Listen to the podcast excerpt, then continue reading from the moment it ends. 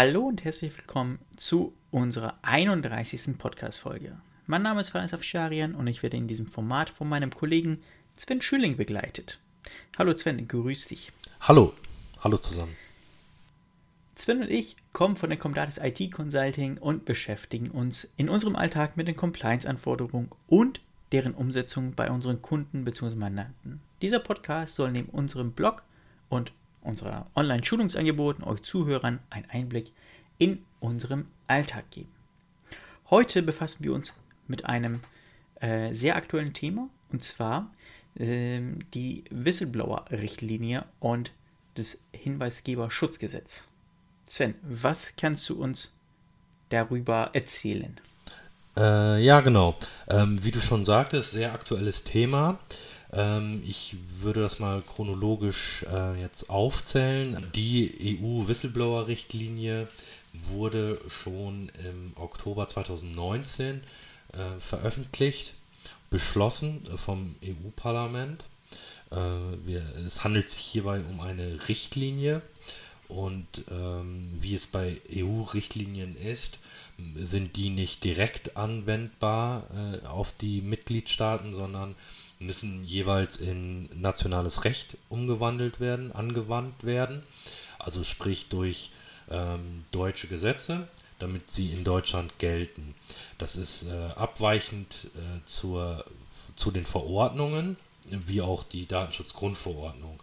Die ist eben ähm, eine EU-Verordnung, die unmittelbar im, im, in, in, Deutschland gilt, auch ohne äh, deutsche Gesetze. Ähm, Genau, das war 2019. Ähm, das heißt, ähm, die EU äh, beschließt dann eben, dass die Mitgliedstaaten, äh, unter anderem Deutschland, äh, Gesetze verabschieden müssen, die im Wesensgehalt dieser Richtlinie entsprechen. Und ähm, so ist 2021 ein erster Entwurf dazu, zu einem Hinweisgeber-Schutzgesetz äh, erstellt worden. Damals äh, gab es allerdings aufgrund politischer Konstellationen keine, keine Mehrheit zu diesem, zu diesem Entwurf. Und äh, dann wurde das nochmal auf die lange Bank gelegt sozusagen. Und ähm, ist dann erstmal in Vergessenheit geraten, wenn man, wenn man so möchte, so dass dann Ende 2021 die Umsetzungsfrist vorgegeben von der EU, äh, verfallen ist. Ende Januar 22, also diesen Jahres, hat dann die EU aufgrund der gelaufenen Umsetzungsfrist ein sogenanntes Vertragsverletzungsverfahren eingeleitet. Das ist praktisch, äh, wenn man so möchte, ein, ein, eine Strafe dafür, dass eben diese Richtlinie nicht umgesetzt wurde. Und ähm, jetzt durch die neue Bundesregierung oder die neue Koalition ähm, ergeben sich da andere Mehrheiten und jetzt hat ähm, das Bundesjustizministerium einen, einen, neuen Entwurf veröffentlicht, einen sogenannten Referentenentwurf, der momentan auch in der sogenannten Ressortabstimmung liegt. Das heißt, die anderen Ministerien in Deutschland schauen sich das an und geben dazu Stellungnahmen ab. Und ähm, das heißt also, dass da in naher Zukunft äh, sehr wahrscheinlich ein Gesetz kommen wird, beziehungsweise der Entwurf dann eben zu einem Gesetz ausgearbeitet wird oder umgesetzt wird. Ähm, genau, das so kurz zum Hintergrund. Ähm, ähm, worum geht es in diesem, in diesem ganzen äh, Konstrukt eigentlich? Wie der Name Whistleblower-Richtlinie schon sagt, geht es eben um den äh, Schutz von Personen, die Verstöße melden möchten. Mhm, was muss da genau unternommen werden? Ja, was muss unternommen werden? Ähm, für Unternehmen, die 50 Mitarbeiter oder Mitarbeiterinnen beschäftigen, müssen vorrangig erstmal Meldestellen implementiert werden. Also es äh, läuft im Ungefähren so ab, dass eben die, äh, der Whistleblower, die, die Person, die, die einen ein Verstoß melden möchte, ein Wahlrecht hat, äh, wie sie denn äh, diesen Verstoß melden kann. Sie kann das ähm, an externe Meldestellen melden. Das sind Behörden. Äh, für besondere Tätigkeiten, Sondertätigkeiten heißt, ist, glaube ich, genau die Vokabel. Ähm, gibt es äh, zum Beispiel das Bundeskartellamt oder die, äh, die BaFin, also das Bundesamt für Finanzaufsicht. Äh, das sind dann eben Verstöße gegen Finanzdienstleistungsaufsicht, äh, äh, Wertpapiergesetze, Übernahmegesetz ähm, oder Vers Vor Verstöße gegen Vorschriften der EU über Wettbewerbsrecht. Macht dann eben das Bundeskartellamt. Ähm, davon Abgesehen äh, werden noch weitere externe Meldestellen, also Behörden, äh, gegründet, äh, die sich dann um die anderen Verstöße kümmern sollen. Ähm, welche genauen Behörden das sein werden, kann ich so noch nicht sagen. Ähm, es könnte sein, dass da komplett neue Behörden geschaffen werden. Es kann auch sein, dass bestehende Behörden dann die Aufgaben übernehmen, vielleicht die Datenschutzaufsichtsbehörden. Das, das kann man noch nicht genau sagen. Ähm, genau, und dann gibt es eben äh, das Wahlrecht zwischen diesen externen Meldestellen und aber auch interne Meldestellen. Und die internen Meldestellen sind eben die Meldestellen äh, innerhalb eines Unternehmens.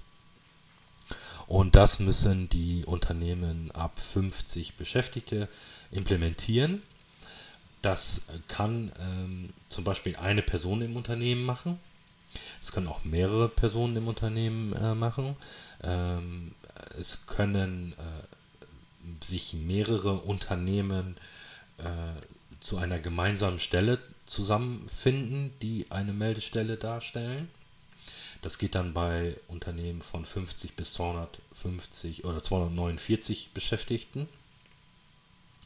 Oder ähm, es können auch äh, Dritte betraut werden mit der Aufgabe der internen, internen Meldestelle. Das äh, kann dann zum Beispiel auch der Datenschutzbeauftragte machen. Äh, wichtig bei diesen internen Meldestellen ist immer, dass die unabhängig arbeiten, also unabhängige Tätigkeit. Es dürfen keine Interessenskonflikte vor, äh, vorliegen und es muss eine notwendige Fachkunde her herrschen. Also man kann da jetzt auch schon auf ähm, äh, Internetseiten ähm, Seminare zu finden. Ähm, genau, das wäre dann eine interne Meldestelle. Das muss erstmal äh, jedes Unternehmen machen, ab 50 Angestellten oder 50 Arbeitern. Ähm, diese Meldestellen haben natürlich äh, Aufgaben. Ähm, die würde ich jetzt einfach mal durchgehen. Das ist zum Beispiel das Betreiben des Meldekanals. Also ist klar, wie geht diese Meldung überhaupt in das Unternehmen, in die oder an die interne Meldestelle heran, nämlich über, die, über den Meldekanal. Und dieser Meldekanal liegt dann eben in der Verantwortung der internen Meldestelle. Jetzt fragst du dich bestimmt, was kann denn alles ein Meldekanal sein? Unter anderem, ja. genau. Ein Meldekanal kann äh, entweder mündlich ausgestaltet werden oder in Textform. Wenn wir mündlich sagen, dann kann das ähm, mindestens telefonisch oder via Sprachnachricht passieren. In Textform ist dann eben eine textbasierte Nachricht. Und diese, dieser Meldekanal ist eben vertraulich zu, zu halten. Es darf kein äh, unbefugter Dritter Zugriff auf diesen Meldekanal haben. Äh, jetzt gibt es noch eine Anmerkung. Äh, abweichend von dem, was früher in einem alten Entwurf mal zu lesen war, muss dieser Meldekanal nicht anonym ausgestaltet sein. Das hab, hat das Bundesjustizministerium extra ähm, gestrichen. Man hat da nämlich befürchtet, dass sonst Unternehmen überlastet werden durch irgendwelche ähm, ja, ungerechtfertigten ähm, Meldungen, irgendwelche Quatschmeldungen in anonymer Form. Und das möchte man eben vermeiden, dass Unternehmen da überlastet werden und äh, hat äh, eben nicht die Pflicht zur anonymen Meldung. Das heißt, ähm, der, der Melder, also der Whistleblower, ähm, kann dazu gezwungen werden, dass er seinen Namen angeben muss. Das kann man auch anonym ausgestalten, aber es muss eben nicht. So, und ähm, genau, auf Verlangen des Whistleblowers muss dann eben auch eine interne Meldestelle ein persönliches Zusammen, einen persönlichen Zusammenkunft ähm, anbieten. Genau, und eben diese, diesen Meldekanal betreibt dann die interne Meldestelle. Dann haben wir natürlich ein Meldeverfahren. Was passiert überhaupt, wenn gemeldet wird an die interne Meldestelle? Und das äh, muss natürlich dann auch die interne Meldestelle verantworten. Ähm, da gehen wir gleich nochmal drauf ein. Äh, dann muss natürlich die interne Meldestelle auch Folgemaßnahmen ergreifen. Ist klar. Dann muss die interne Meldestelle Informationen bereithalten zu externen Meldeverfahren, also eben zu den Meldungen an die Behörden. Da muss es. Ah, das wäre nämlich meine nächste Frage gewesen. Du sprichst immer von äh, internen Meldestellen. Äh, gibt dir dann eigentlich, ähm, äh, oder wirft die Frage auf, gibt es dann auch externe Meldestellen?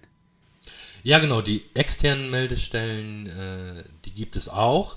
Die habe ich jetzt ähm, so ein bisschen äh, beiseite gelegt, denn da hat ja das Unternehmen keinen Handlungsbedarf.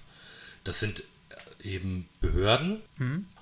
und ähm, natürlich muss die interne Meldestelle im Unternehmen auch äh, ganzen Meldungen dokumentieren, klar und natürlich auch dafür Sorge tragen, dass die Dokumentationen gelöscht werden. Stand heute ist das äh, zwei Jahre nach Ende des Verfahrens. Jetzt ähm, würde ich gerne einmal kurz durchgehen, wie ein Verfahren bei einer internen Meldung aussehen könnte. Also ja, Sven, ich habe eine ganz kurze Zwischenfrage, wenn das, wenn das erlaubt ist. Ja, das ist ne, Du hast äh, vorhin äh, gesagt, äh, das Unternehmen muss auch dafür sorgen, dass die Meldungen dann auch, ähm, ich glaube, nach zwei Jahren hast du gesagt, ähm, gelöscht werden. Ähm, jetzt äh, stellt sich mir die Frage, ähm, ist oder wie wird sichergestellt, dass sie nicht innerhalb dieser zwei Jahre dann irgendwie gelöscht werden?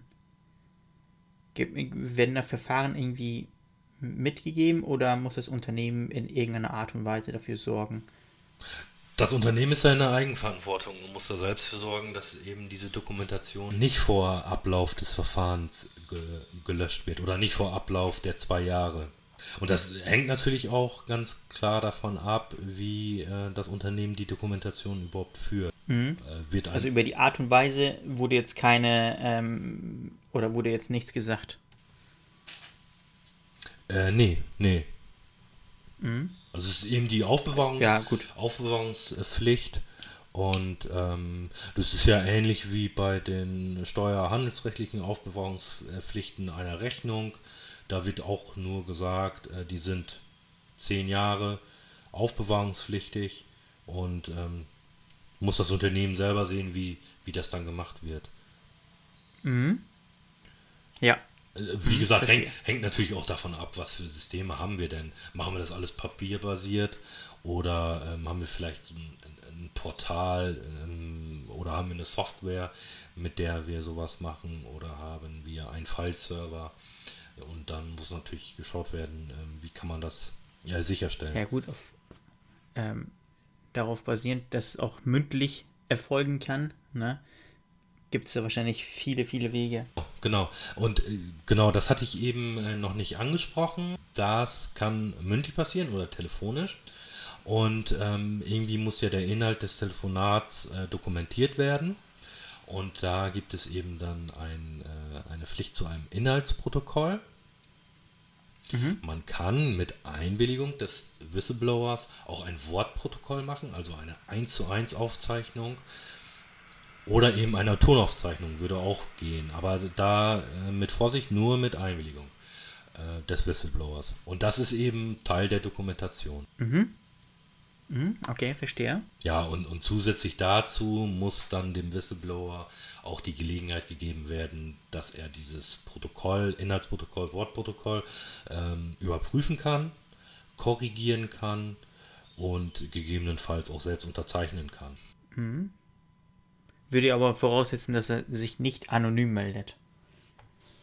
Äh, jein, also es gibt ähm, da, soweit ich da im das mitbekommen habe, Möglichkeiten, dass man, ähm, dass man Systeme einsetzt, die eine anonyme Meldung gewährleisten, allerdings dann, also anonym, also eher pseudonyme Meldung, dass der Whistleblower dann praktisch ein, eine ID erhält und unter der ID kann er sich dann im System anmelden und kann eben schauen, äh, ob es da Neuigkeiten gibt. Also so eine Art Ticketsystem, wenn man das so möchte. Ah, okay, verstehe. Verstehe. Also IT gestützt dann quasi das Ganze realisieren. Ja, genau. Also das können, mhm. das kann man durchaus so machen. Da, da, gibt es auch schon Software, die sowas, die sowas unterstützt. Und ähm, mhm. ja, genau. Und dann haben wir natürlich jetzt oft von Verfahren gesprochen. Da würde ich äh, einmal kurz erläutern, wie das Verfahren denn aussieht. Also grob gesagt geht das Verfahren los natürlich mit der Meldung. Die Meldung trifft ein Unternehmen an in die interne Meldestelle und dann muss die interne Meldestelle nach spätestens sieben Tagen die Meldung bestätigen. Dann ähm, geht es in die, in die Prüfung, sage ich jetzt mal. Da geht es los mit der Prüfung des sachlichen Anwendungsbereiches. Also fällt die Meldung überhaupt in den sachlichen Anwendungsbereich des Gesetzes. Da gibt es ja durchaus auch ähm, Ausnahmen. Ähm, dann hält sich die interne Meldestelle, wie eben gesagt, ähm, in, in Kontakt zur, zum Whistleblower. Dann wird die Stichhaltigkeit der Meldung geprüft. Dann vielleicht noch weitere Informationen angefordert. Und ähm, dann werden äh, auch die Folgemaßnahmen ergriffen. Und die Folgemaßnahmen, das ist eben eine interne Untersuchung, dann ähm, vielleicht äh, die betroffenen Personen oder Arbeitseinheiten kontaktieren. Dann kann die interne Meldestelle das Verfahren aus Mangel an Beweisen oder aus anderen Gründen abschließen oder auch das Verfahren an eine zuständige Behörde zur weiteren Untersuchung abgeben.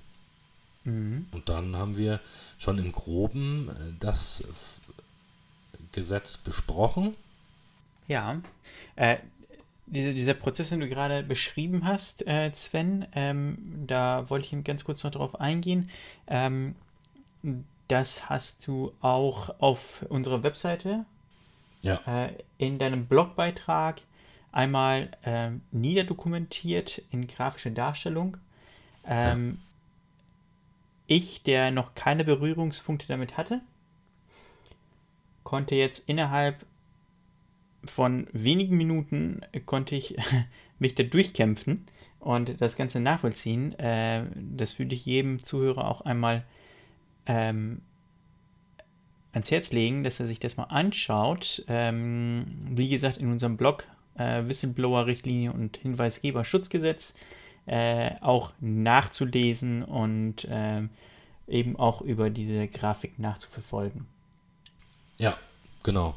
Genau, so. Äh, ansonsten habe ich persönlich jetzt keine weiteren Fragen dazu.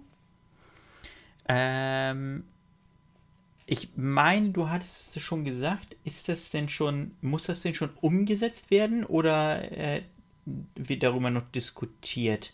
Ich meine, das hattest du ganz am Anfang einmal ganz kurz erläutert. Genau, ganz am Anfang habe ich es kurz erläutert, bin aber noch gar nicht so ganz genau drauf eingegangen. Also es befindet sich im Moment noch im Entwurfsstadium.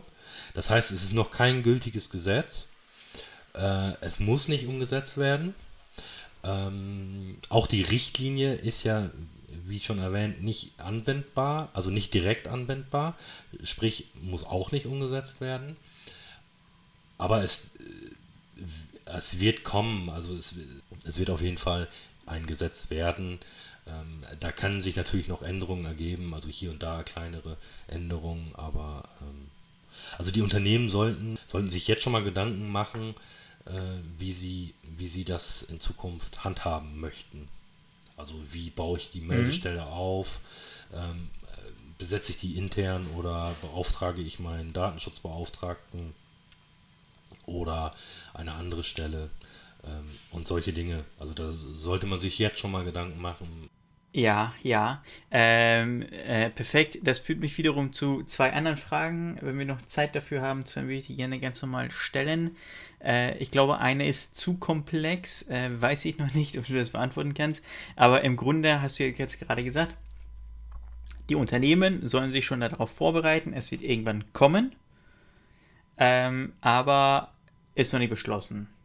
Also ich kann mich jetzt schon mal darum kümmern und sagen, okay, äh, äh, den Markt sondieren vielleicht äh, und äh, mich darauf schon mal einstellen.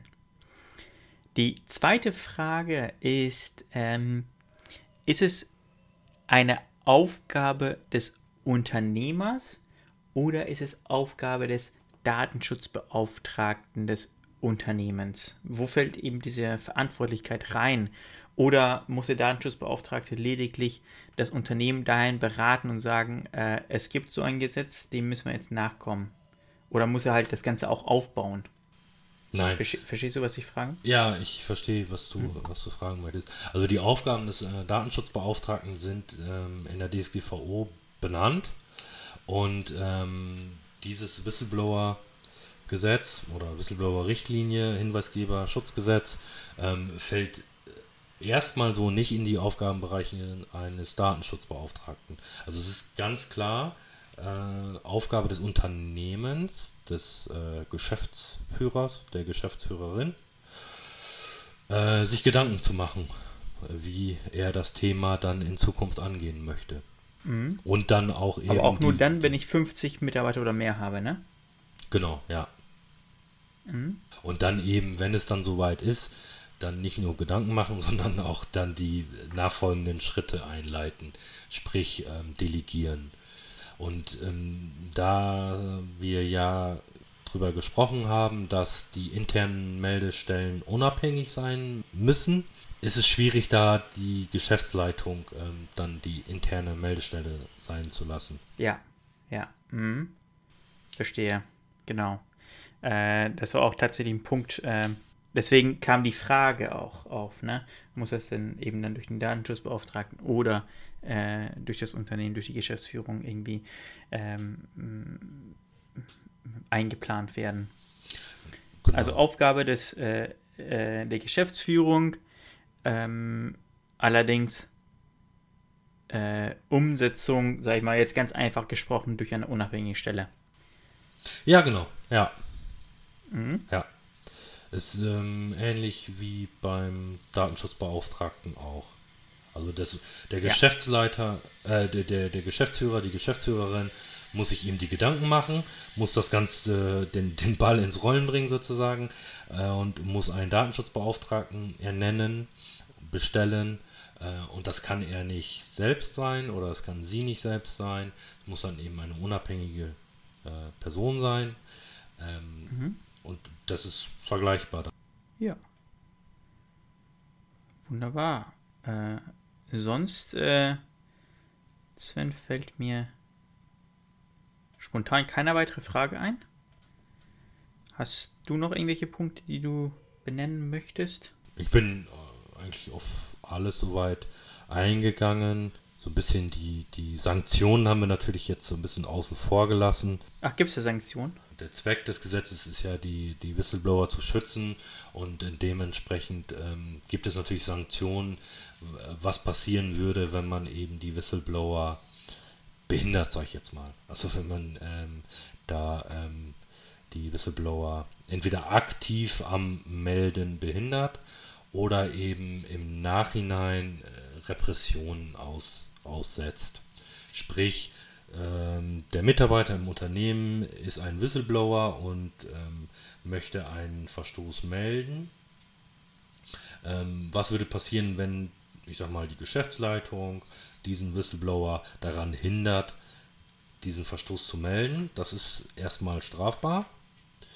Und mhm. ähm, der Whistleblower hat jetzt aber an die interne Meldestelle oder vielleicht die externe Meldestelle gemeldet. Ähm, und die Geschäftsführung bekommt das heraus und setzt dem Mitarbeiter Repress Repressalien an. Mhm.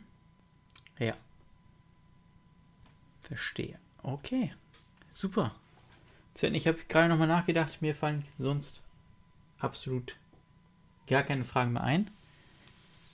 Das ist gut. Äh, und bedanke mich dann in dem Zuge auch äh, bei dir für deine Ausführung. Ja, danke auch.